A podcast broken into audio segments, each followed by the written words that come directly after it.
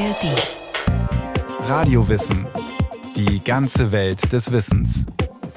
Ein Podcast von Bayern 2 in der ARD Audiothek.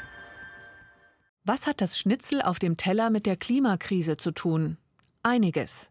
Viel Fleisch auf dem Speiseplan gilt als wahrer Klimakiller. Ist eine überwiegend pflanzliche Ernährung geeignet, um die Klimakatastrophe abzuwenden? Die Spitzenköchin Mai Chao bereitet einen Burger zu. Die Bilder unterlegt mit elektronischen Beats, rasant geschnitten. Soweit so üblich für eine Kochshow auf der Videoplattform YouTube. Das Besondere daran, Chaos Rezept für den veganen Shiitake-Pilzburger, zu finden auf dem Kanal Eat Food Forum, orientiert sich an der sogenannten planetaren Gesundheitsdiät. Ein Speiseplan, der das Wohlergehen des Menschen sowie das von Planet Erde gleichermaßen schützen soll. Ein klimaschonendes Rezept, an dem nicht nur Chefs wie Chow, sondern auch Nachhaltigkeitsforscher mitgeschrieben haben. Also was wir dazu machen können, ist wirklich die Informationen bereitzustellen, was aus wissenschaftlicher Sicht gesund und nachhaltig ist. Sagt Dr. Marco Springmann. Er forscht unter anderem an der Universität Oxford zum Thema Ernährung der Zukunft. Wenn wir eine wachsende Weltbevölkerung gesund und nachhaltig ernähren wollen, dann ist klar, wir müssen wissen, wie sieht es mit der wissenschaftlichen Evidenz aus. Dann haben wir geguckt, was könnten wir uns da vorstellen oder kann man sich da vorstellen, wie man Bevölkerung helfen kann, damit wirklich auch Optionen umgesetzt werden. Und daraus haben wir dann diese planetäre Gesundheitsdiät entwickelt. Springmann ist Leitautor eines internationalen Forscherteams, der renommierten Eat Lancet Kommission. Diese Arbeitsgruppe aus drei Dutzend Wissenschaftlern veröffentlichte 2019 erstmals einen Speiseplan, mit dem es bis Mitte des Jahrhunderts gelingen soll, 10 Milliarden Menschen auf der Erde gesund und klimaschonend satt zu machen. Denn laut einer Studie von Springmanns Universität in Oxford könnte allein der Treibhausgasausstoß aus der Erzeugung von Lebensmitteln das Ziel verfehlen, die Erderwärmung auf 1,5 Prozent zu begrenzen. In der weltweiten Ernährung sehen die Eat Lancet Wissenschaftlerinnen und Wissenschaftler daher den stärksten Hebel, um einerseits eine nachhaltige Bewahrung der Umwelt zu gewährleisten und andererseits Fehl-, Mangel- oder Überernährung zu vermeiden. Ihr Ziel? war zu bestimmen, wo sind denn die planetären Grenzen des Ernährungssystems und die planetären Grenzen daraufhin äh, anzuschauen, wie sehen die aus im Bezug auf Klimawandel, Landnutzung und Biodiversitätsverlust, Frischwasserbenutzung und Benutzung von Stickstoff und Phosphor. Doch welchen Einfluss hat der oder die Einzelne mit der Ernährungsweise überhaupt an der Erzeugung klimaschädlicher Emissionen? Und was würde es bringen, würden sich alle Erdenbürger klimafreundlich ernähren? Weltweit geht man davon aus, dass der Agrar- und Ernährungssektor so etwa ein Viertel, etwa 25 Prozent zu den äh, Treibhausgasemissionen beiträgt. Sagt die Agrarwissenschaftlerin Regina Birner. Sie leitet den Lehrstuhl Sozialer und institutioneller Wandel in der landwirtschaftlichen Entwicklung an der Universität Hohenheim. Großzügigere Berechnungen, die alle Faktoren vom Acker auf den Teller einbeziehen, kämen indes auf rund ein Drittel. Das ist natürlich immer eine Frage, wie man das genau berechnet und deswegen äh, schwanken die Angaben. In Deutschland ist äh, der Anteil des Agrarsektors, also der agrarischen Produktion, relativ natürlich geringer, weil wir auch einen sehr großen Industrieanteil äh, da haben. Wenn man aber das ganze Agrar- und Ernährungssystem, also auch die Lebensmittelverarbeitung und so weiter mit einbezieht, dann ist man auch etwa in der Größenordnung von 25 Prozent. Also von daher hat man schon einen großen Hebel. Längst gelangen Salat oder Schnitzel nicht mehr direkt vom Acker oder der Weide nebenan auf deutsche Teller. Geht man die komplexe Nahrungskette rückwärts, so haben Verbraucher ihr Essen vor dem Verzehr meist aus einer künstlichen Verpackung geholt. Das Überraschende, bei Getränken wie Wein oder Bier hat die Hülle, vor allem wenn es sich um Einwegverpackung aus Metall oder Glas handelt, einen größeren Klimaeffekt als das Lebensmittel selbst.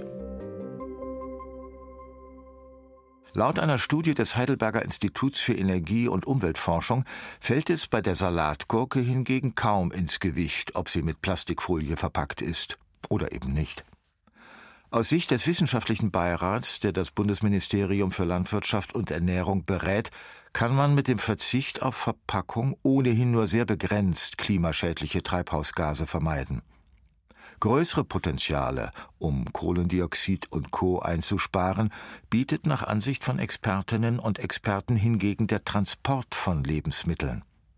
Noch vor wenigen Jahrzehnten sei dieser deutlich klimafreundlicher gewesen, sagt Dr. Susanne Rolinski vom Potsdam Institut für Klimafolgenforschung, kurz PIC. Was in der Saison gerade verfügbar war, wurde gegessen und nicht wie heute aus anderen Erdteilen zu uns gebracht, was natürlich auch mit dem Fußabdruck einhergeht. Auch die Emissionen, die bei der Verarbeitung und dem Transport entstehen, die Forscherin Susanne Rolinski verweist auf Zahlen des Bundesumweltministeriums, nach denen bereits Importe aus Europa die Umwelt etwa zwei bis dreimal mehr belasten als heimische Lebensmittel. Essen, das von weiter her mit dem Schiff transportiert wird, verursacht demnach elfmal so viel CO2 wie Produkte von vor Ort. Und kommt etwa eine Ananas nicht per Schiffstransport, sondern mit dem Flugzeug, erhöht das ihren Kohlendioxidanteil im Vergleich um das 25-fache. Wer auf saisonales und regionales Obst und Gemüse setzt, der vermeidet demnach nicht nur weite Transportwege, sondern auch Kosten und CO2-intensive Lagerung. Auch eine andere Studie von Susanne Rolinskis PIK-Kollegen Jürgen Kropp zeigt das Potenzial lokaler bäuerlicher Produktion für die Einsparung von Treibhausgas. So we know that Nahrung wird ja rund um den Globus transportiert, von Neuseeland nach Europa oder zurück. Uh, Wir haben herausgefunden, dass sich dagegen durch eine Produktion vor Ort mit kurzen Transportwegen vier bis fünf Prozent aller globalen CO2-Emissionen einsparen lassen würden.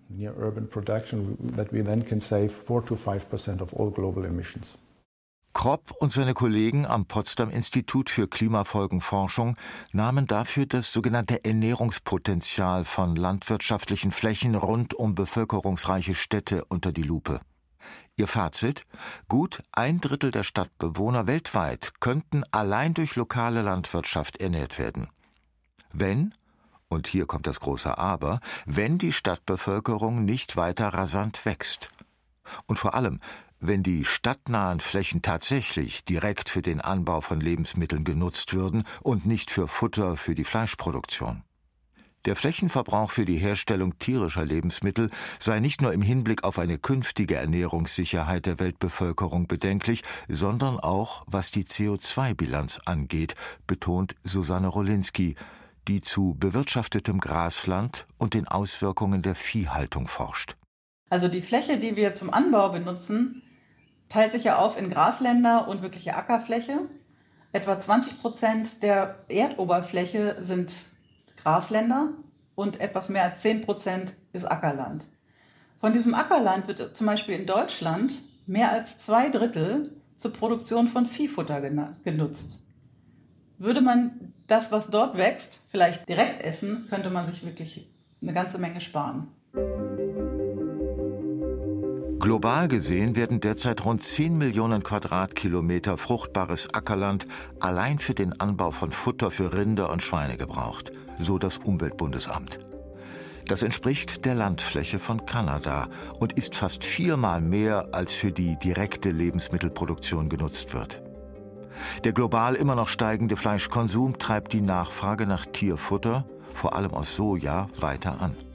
Und der Fleischhunger sorgt für Druck, immer neue Anbauflächen zu erschließen, etwa in Lateinamerika. Für Soja, das dann in den Futtertrögen deutscher Rinderfarmen landet. Unsere Tierproduktion kann eigentlich nur so existieren und so intensiv existieren, weil wir in hohem Maße in Europa Soja aus Lateinamerika, insbesondere Brasilien, importieren, für deren Anbau dann eben große Flächen gerodet werden. Und da der Urwaldboden selber schon so nährstoffarm ist, werden immer neue Flächen gerodet. Das Verheerende ist nicht, dass dort Soja angebaut wird, sondern dass innerhalb von fünf bis zehn Jahren der Boden so ausgelaugt ist, dass man wieder weiterziehen muss und neue Flächen roden muss. Der Anbau, Die Produktion von Futter, das Rinder bekommen, wenn sie nicht auf der Weide grasen dürfen, macht mehr als die Hälfte der globalen Treibhausgasemissionen der Nutztierhaltung aus. Dazu setzen Rinder rülpsend und durch Darmwinde Methan frei, das deutlich klimaschädlicher ist als Kohlendioxid. Insgesamt beziffert die Welternährungsorganisation FAO den Anteil der Nutztierhaltung am klimaschädlichen Treibhausgasausstoß der Menschheit auf 14 Prozent. Doch wie stark müssten Verbraucherinnen und Verbraucher hierzulande ihren Konsum tierischer Lebensmittel einschränken, um innerhalb der planetaren Grenzen, wie es Marco Springmann formuliert, zu bleiben? In westlichen Ländern wie Deutschland oder Großbritannien, da müsste es eine sehr starke Reduktion in dem Verzehr von tierischen Produkten geben, also ungefähr 90-prozentige Reduktion von rotem Fleisch, Milchproduktverzehr äh, reduziert um ungefähr die Hälfte und so weiter. Dies entspräche einmal pro Woche Fleisch. Verzichtet der Verbraucher allein hierzulande weitgehend auf Schnitzel oder Braten, so bleibt der Effekt indes begrenzt, räumt der Nachhaltigkeitsforscher Springmann ein. Anders als hierzulande steigt in bevölkerungsreichen Schwellenländern wie China, Brasilien oder Indien die Nachfrage nach Fleisch.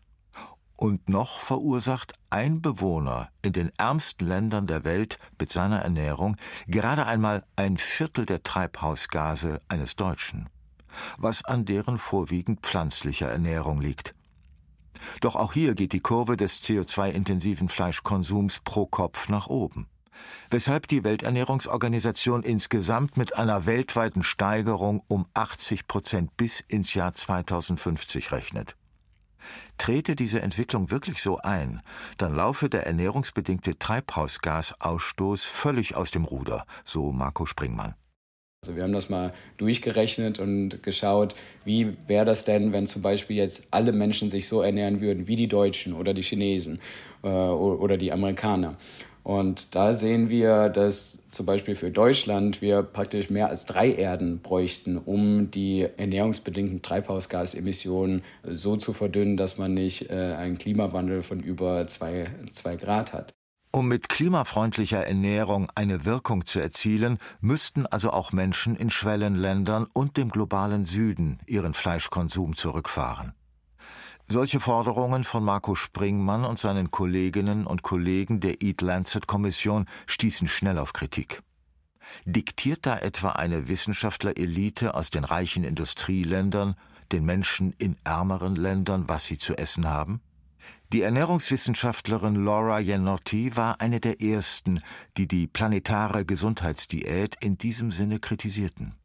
Sie hat einen Artikel mit dem Titel Wie der erste wissenschaftlich fundierte Speiseplan für die Welt die Armen vergisst mitverfasst. Wir können uns dort nicht hinstellen und sagen, lasst uns alle nur noch pflanzenbasiert essen. In armen Ländern Afrikas tun das kurioserweise viele Menschen ohnehin. Sie decken ihren Kalorienbedarf vor allem mit stärkerhaltigen Grundnahrungsmitteln wie Weizen, Reis und Mais. Leider einer Diät, wie wir sie in vielen Niedrigeinkommensländern sehen und wie ich sie bei unserer Studie in Kenia beobachtet habe. Dort hat diese Form der Ernährung bei Kleinkindern zu einem Mangel an wichtigen Nährstoffen wie Zink, Eisen oder Vitamin B12 geführt, was das Wachstum und ihre Entwicklung beeinträchtigt hat. Nährstoffe, die durch Fleisch und andere tierische Produkte einfach und erschwinglich zu bekommen wären. Für Kenia entwickelte Laura Janotti eine auf Fisch basierende Ernährungsweise, die zum einen ökologisch nachhaltig ist, zum anderen aber auch die Gesundheit der Menschen vor Ort berücksichtigt. Dabei sah sich die Wissenschaftlerin mit einer paradoxen Ausgangssituation konfrontiert. Denn obwohl die Menschen in der Gegend am Indischen Ozean von der Fischerei lebten, aßen die Familien kaum Fisch. Ein beträchtlicher Anteil der Kinder war unterernährt, körperlich oder geistig unterentwickelt, was Janotti auf eine Unterversorgung von Nährstoffen aus tierischen Lebensmitteln zurückführte. Meerestiere, erklärt Laura Janotti, seien wegen der Überfischung knapp und teuer. Die Fischer verkauften ihren Fang lieber, als etwas davon mit nach Hause zu bringen. Doch wie schafft man es nun, dass die Kinder den an lebensnotwendigen Nährstoffen reichen Fisch bekommen? Laura Janotti wählte dafür einen ganzheitlichen Ansatz. Sozialarbeiter gingen in die Fischerfamilien, zeigten ihnen kindgerechte Zubereitung der Meerestiere und ermutigten sie generell, den Kindern mehr Fisch zu geben. Mit Gemeindevertretern arbeiteten sie daran, Direktfang besser und günstiger verfügbar zu machen. Für die Fischer entwickelte das Team der Forscherin, die an der Washington University in St. Louis ein Fischinnovationslabor leitet, schließlich eine meeresschonende Fangtechnik.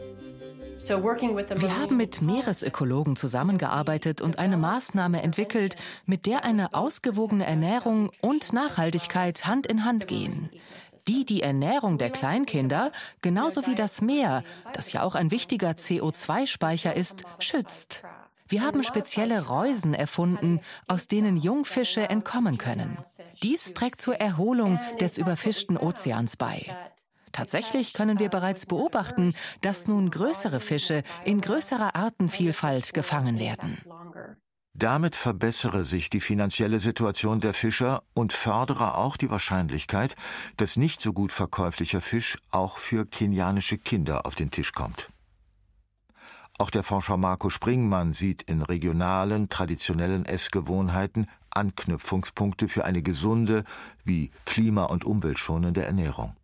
Aber auch wenn man sich so eine pesketarische Okinawa-Diät sich anguckt aus Japan, äh, die sehr gesund ist, äh, die, die ist auch wirklich mit diesen Empfehlungen vereinbar. Oder äh, es geht hin bis zu veganen und vegetarischen Ernährungsweisen von Adventisten in Kalifornien, die auch sehr gesund leben. Die Eat Lancet Kommission, der Springmann angehört, will nun regionale und lokale Diäten mehr berücksichtigen.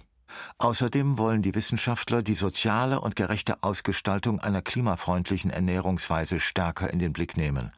Und sie setzen auf politische Maßnahmen, damit sich auch die Ärmeren dieser Erde leisten können, gesund und klimaschonend zu essen.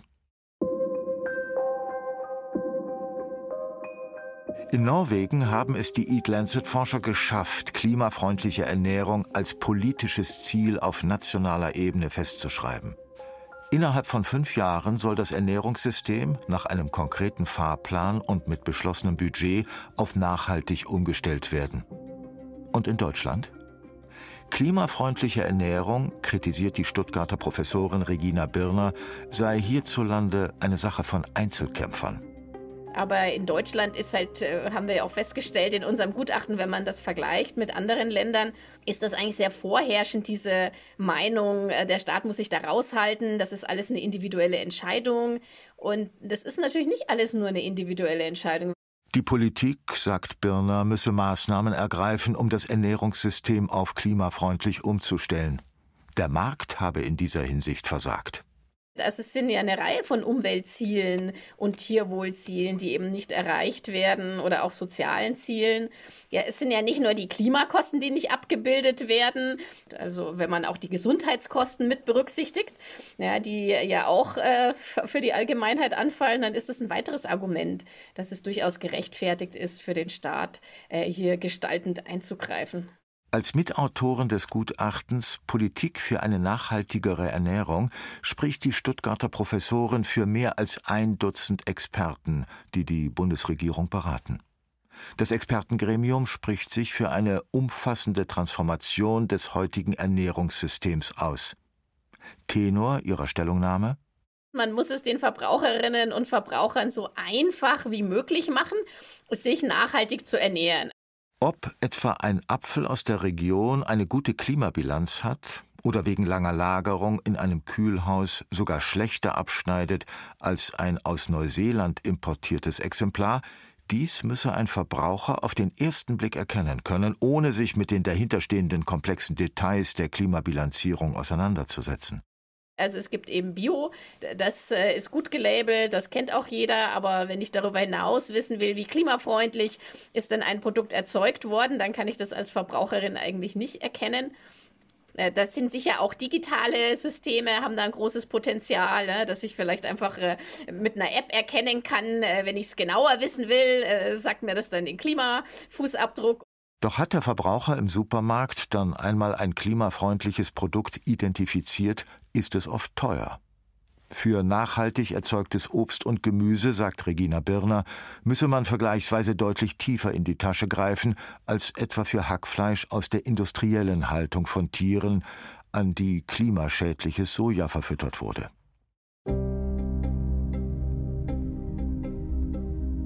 Der wissenschaftliche Beirat, dem die Professorin angehört, will bereits Kindern einen einfachen Zugang zu gesundem und nachhaltigem Essen ermöglichen.